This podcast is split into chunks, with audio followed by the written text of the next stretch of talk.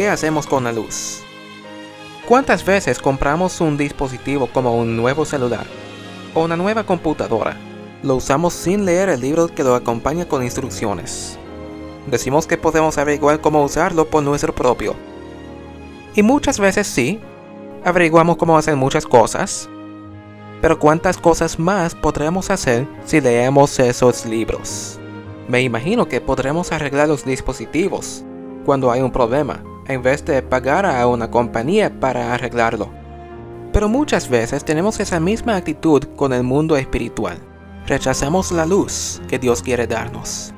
Oseas capítulo 4, el versículo 6 dice, Mi pueblo fue destruido porque le faltó conocimiento. Por cuanto desechaste el conocimiento, yo te echaré del sacerdocio. Y porque olvidaste la ley de tu Dios, también yo me olvidaré de tus hijos. Ahora quiero hacer una pregunta.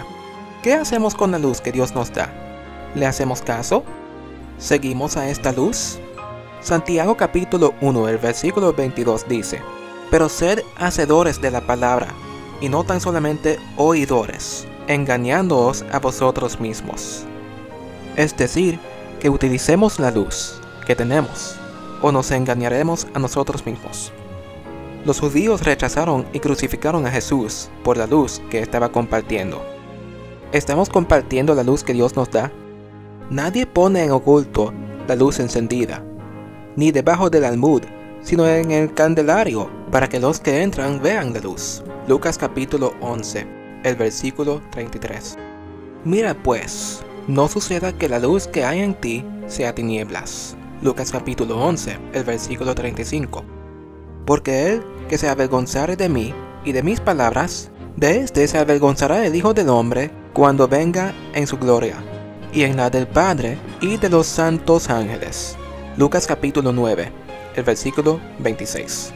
Esto quiere decir que necesitamos compartir la luz que Dios nos da, porque si no la compartimos, pues entonces ¿para qué Dios la comparte con nosotros?